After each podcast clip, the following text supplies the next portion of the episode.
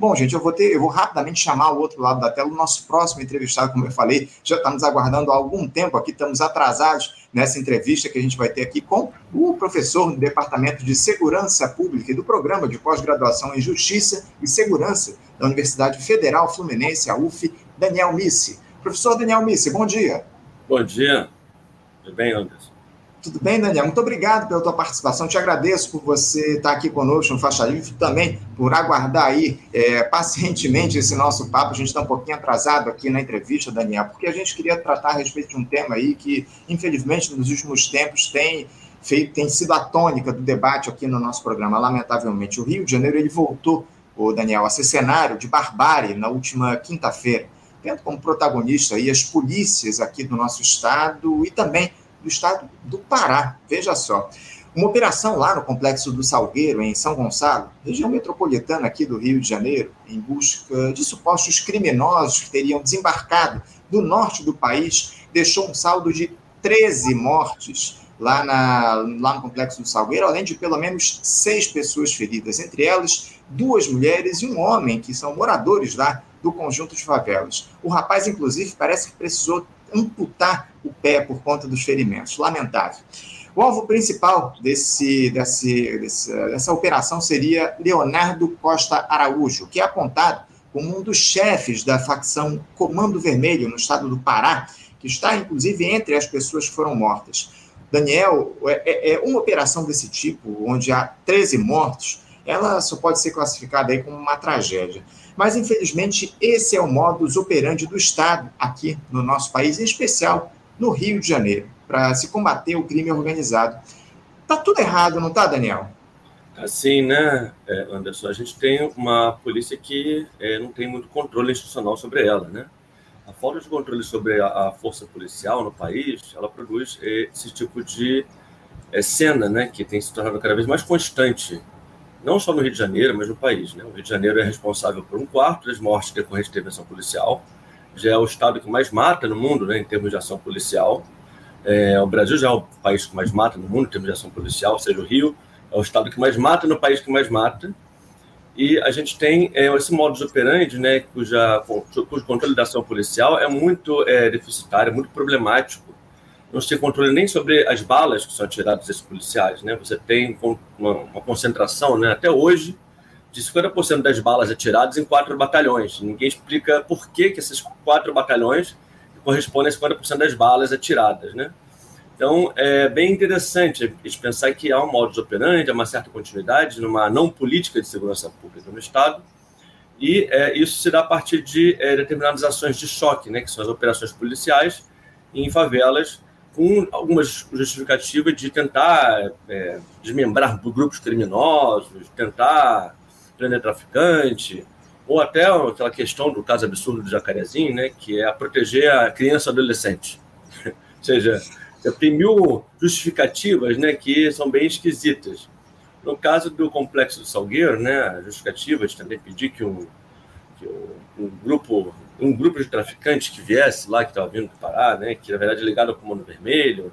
O Comando Vermelho são vários, né, vários traficantes que são, só se unem para poder fazer a distribuição de mercadoria, mas são, são donos diferentes, de morros diferentes, né, de localidades diferentes. Não há integração de fato entre eles, só tem um hub de, de distribuição, uma espécie de lojas americanas, né, que cada loja é independente, mas que tem um, uma ligação ali para a distribuição da mercadoria uhum. é, atacado, né? O varejo é independente.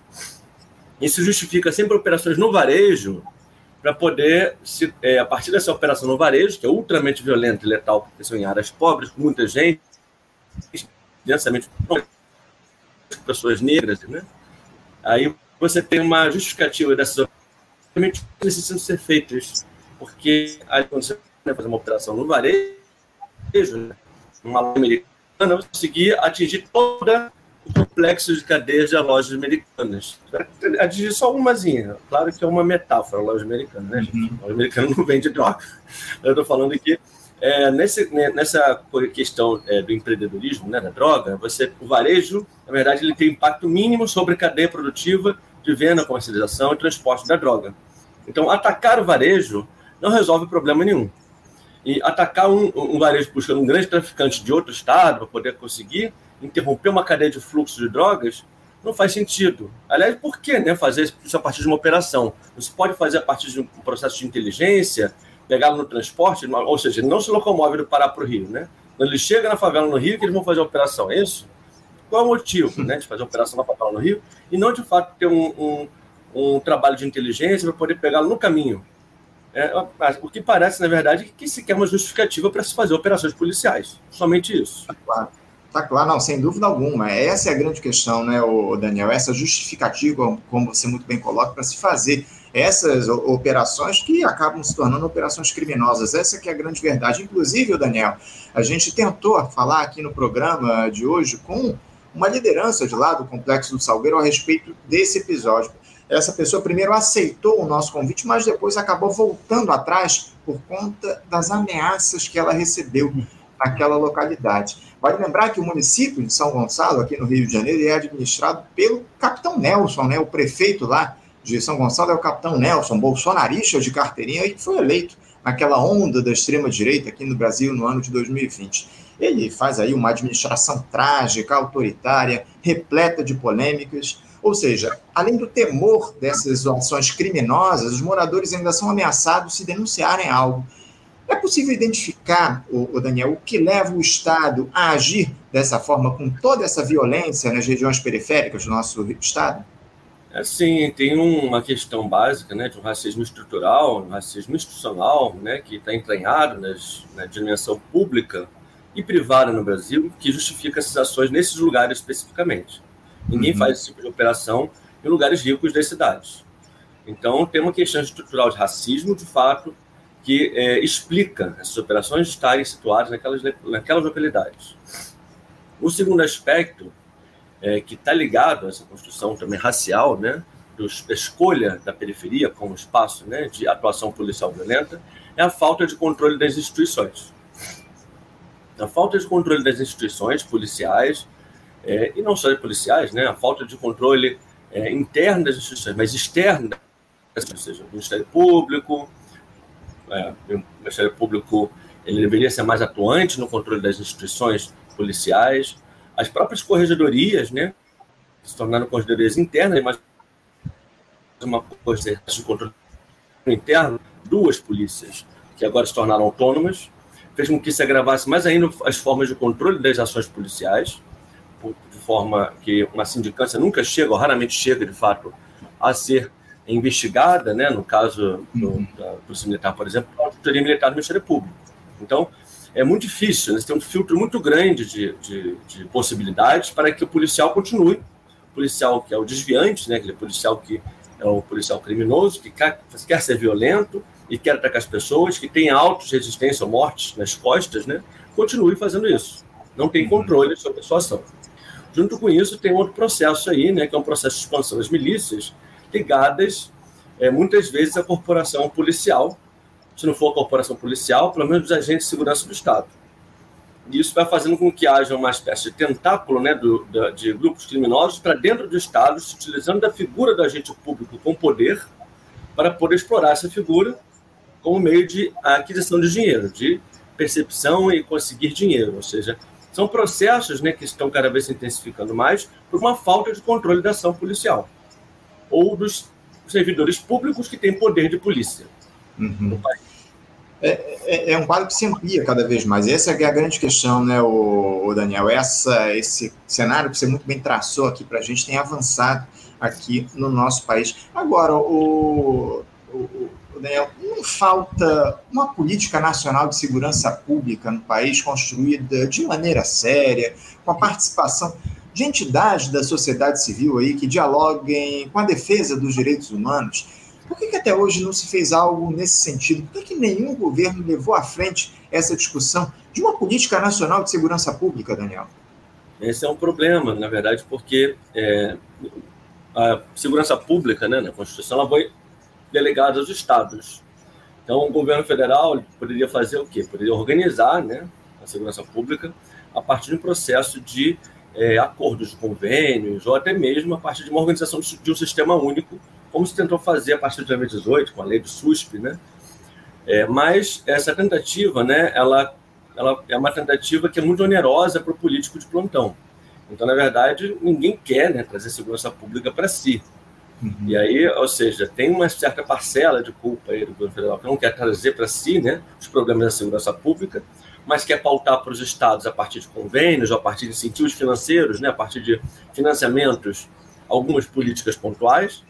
Foi assim que surgiu né, o PP no Rio de Janeiro, foi assim que surgiram é, programas como Mulheres da Paz, Protejo, nas favelas cariocas, Justiça Comunitária, e foram políticas financiadas pelo governo federal e foram orientando né, a política local. Mas não foi um plano né, que pudesse organizar de fato é, a atuação dos estados municípios com as suas responsabilidades. Isso levou é, a uma desorganização também por parte dos estados e suas políticas estaduais. Ou seja, logo após que você tem ali né, a crise de 2018, 2019, né, principalmente com relação ao espaço da segurança pública, né, o, estado, o Estado do Rio de Janeiro ficou muito visível, né, no Estado do Rio, com a intervenção federal militarizada no Rio, você teve logo em seguida uma desorganização do campo da segurança pública no Rio, desde então a gente não tem mais políticas públicas de segurança no Rio. A gente tem uma descontinuidade de política, a gente não tem mais propostas de segurança pública. A gente tem, na verdade, tentativas de recalchutar algum tipo de política, mas sem nenhuma expressividade e sem uma organização temática, no caso do Rio. Então, a gente percebe essa desorganização do campo das políticas públicas no Rio de Janeiro, a partir dessa falta de orientação também por parte do governo federal sobre o que deveria ser feito, ou um tipo de incentivo financeiro que poderia ser o caminho para essas políticas.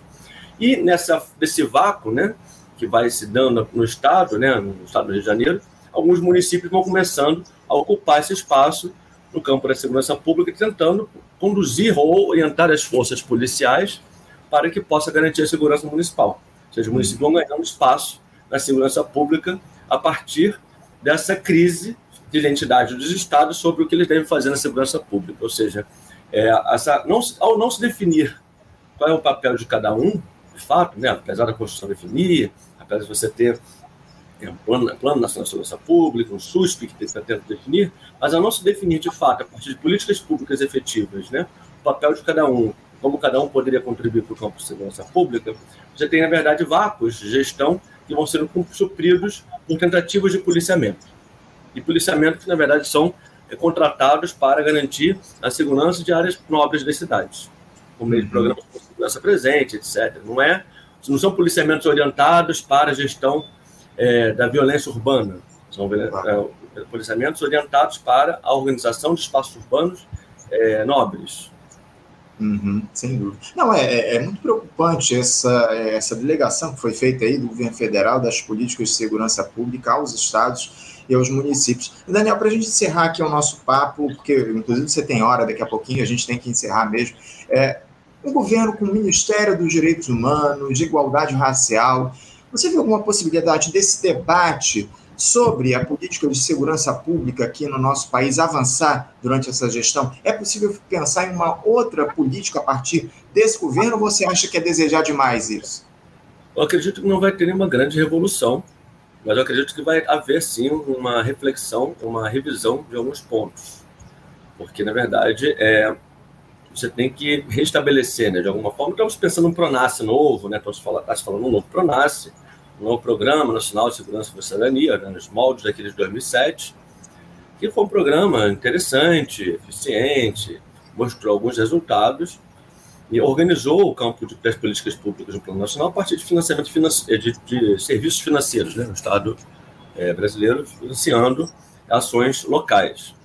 Mas eu acho que tem que ir um pouco além, tem que se chegar talvez é, numa, numa tentativa de negociação com os estados sobre papéis, responsabilidades e atribuições, e com os municípios a mesma coisa.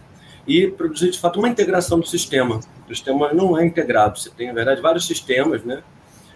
Que, na verdade, tem uma base informacional é muito precária, né? que ela, não, ela, base que é a base da, segurança pública dos estados, ela é informada por sistema X, a de segurança do, do, da, da, da, penitenciária é outro, outro tem um outro sistema do STF que faz levante, o de armas são dois sistemas, não tem uma integração nenhuma do sistema para poder fazer controles básicos, né, de transporte de, de, de, de mercadorias ilícitas, ou então de armas, ou, ou, ou mesmo de balas, você não tem um controle da gestão uhum. de fato das informações da segurança pública. Então, a falta de uma rede organizada, ainda até hoje, né, e que é um pouco por isso que existe o Fórum Brasileiro de Segurança Pública, para tentar produzir né, uma base de dados nacional organizada né, sobre a questão dos registros de ocorrência da segurança pública brasileira né, e outros relatórios possíveis, é a tentativa, na verdade, de tentar pautar um pouco as questões de segurança pública a partir da informação, dos dados, das evidências, de forma a poder orientar políticas públicas de forma racionais, de forma a serem racionais na sua aplicabilidade, no seu planejamento e gestão. E eu não sei, assim, se a proposta agora, né, desse Pronace vai ser fazer algo além do Pronace antigo. Isso seria uhum. algo mais amplo, né, de tentar revisar um pouco as ações é, de segurança pública e tentar revisar um pouco o SUSP para produzir a integração proposta pelo SUSP, sem ser aquelas diretrizes genéricas que estão lá no papel desde 2018.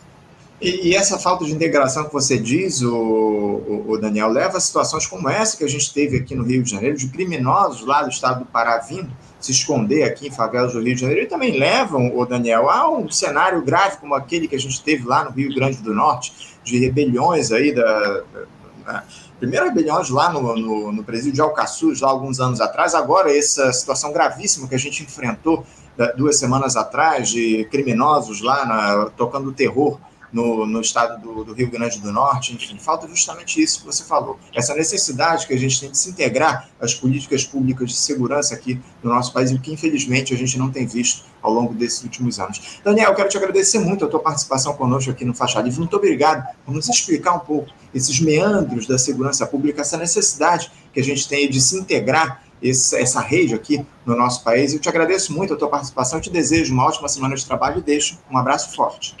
Muito obrigado, Anderson. Agradeço pela oportunidade e parabenizo pelo programa.